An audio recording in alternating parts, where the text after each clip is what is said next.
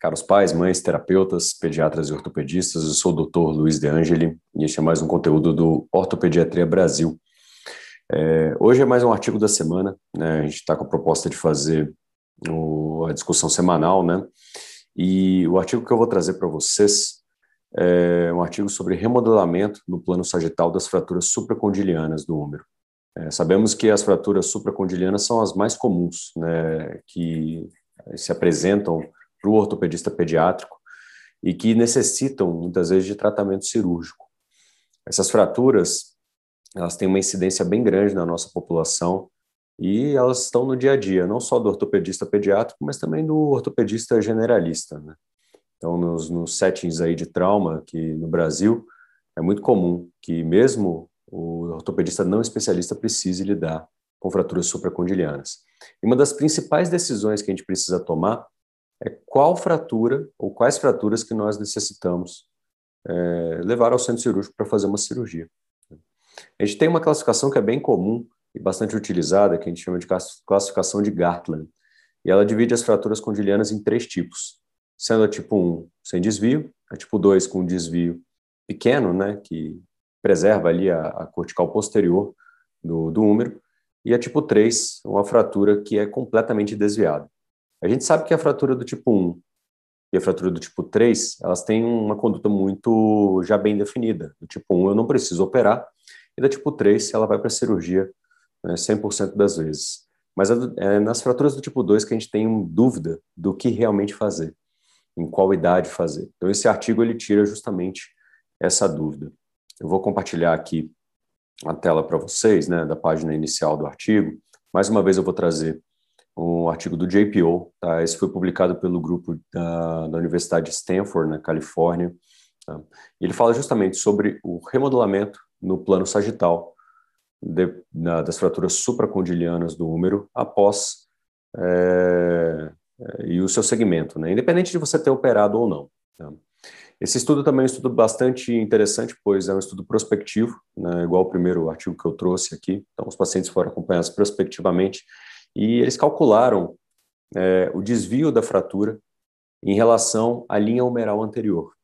Tá? Só para situar o pessoal, geralmente, geralmente, quando nós temos a linha humeral anterior, né, que é o principal parâmetro que a gente avalia no plano sagital, né, na radiografia perfil, quando ela toca o capítulo, a gente pensa que essa fratura vai remodelar. Quando ela não toca o capítulo, a gente é mais inclinado a indicar é, o procedimento cirúrgico. Né? Nós somos mais inclinados a realizar o procedimento cirúrgico. É, a avaliação deles é, acabou vendo 41 crianças né, que tinham vários é, tipos de desvio, né, cirúrgicos ou não cirúrgicos, e acompanhou o remodelamento desses pacientes no plano sagital ao longo do, dos meses. Eles é, conseguiram seguir essas crianças durante o tempo de, do estudo, né, no tempo de segmento do estudo, e acompanharam os, os desfechos. Aqui o mais interessante da gente poder relatar é que é, o desfecho ele foi diretamente relacionado à idade do paciente. O que eles viram é que esses pacientes que tinham um desvio é, significativo, mesmo aqueles em que a linha humeral anterior não tocava o capítulo e que tinham menos de 5 anos de idade, tinham uma capacidade de remodelamento de até 100%. Ou seja, a maioria dos pacientes acabou remodelando né, a, a, até a normalidade, desde que eles tivessem menos do que 5 anos de idade. Agora, aqueles pacientes que tinham mais de 8 anos de idade, eles já não tinham essa mesma capacidade de remodelamento no plano sagital. Entre 5 e 8 anos, existe aquela zona de penumbra, onde alguns pacientes remodelavam e outros não remodelavam. Tá? Essa é basicamente o desfecho que o estudo trouxe para nós. Eu recomendo, claro, que os, os colegas leiam né, o estudo por completo para poder fazer uma avaliação mais minuciosa. Mas esse é um estudo que também muda um pouco a nossa conduta em relação ao tratamento das fraturas supracondilianas, justamente porque tira um pouco aquele estigma de que a linha humeral anterior ela tem que cruzar, mesmo em pacientes muito jovens, né? tem que cruzar o capítulo. Então, ah, como eu falei, os game changers eu vou tentar trazer aqui. Esse foi um estudo que mudou as minhas condutas de indicação cirúrgica tá, dos pacientes com fratura supracondiliana. Então, recomendo fortemente aí que os colegas, principalmente aqueles que operam as fraturas supracondilianas, mesmo que não sejam especialistas em ortopedia pediátrica, que chequem o estudo porque é, facilita muito a tomada de conduta, principalmente para os pacientes mais novinhos, é, em relação a ter que operá-los ou não. Aí uma, um, um, pensamento aí que é bastante interessante, né? O capítulo humeral ele acaba sendo pouco ossificado em, em pacientes que são muito jovens. Então, muitas vezes você vai ver um desvio que não é tão significativo, mas se você utilizar a linha humeral anterior como parâmetro, um paciente de dois anos, por exemplo, é, em muitos casos você vai ver a linha humeral anterior não tocando o capítulo.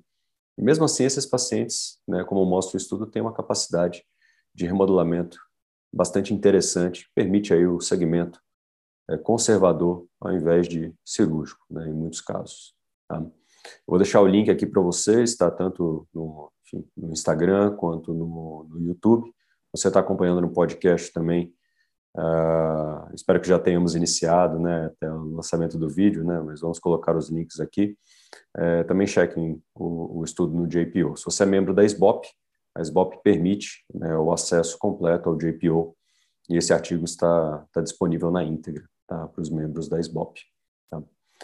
Ah, bom, é um prazer falar com vocês de novo. É, um grande abraço a todos, fiquem com Deus e nos vemos no nosso próximo conteúdo.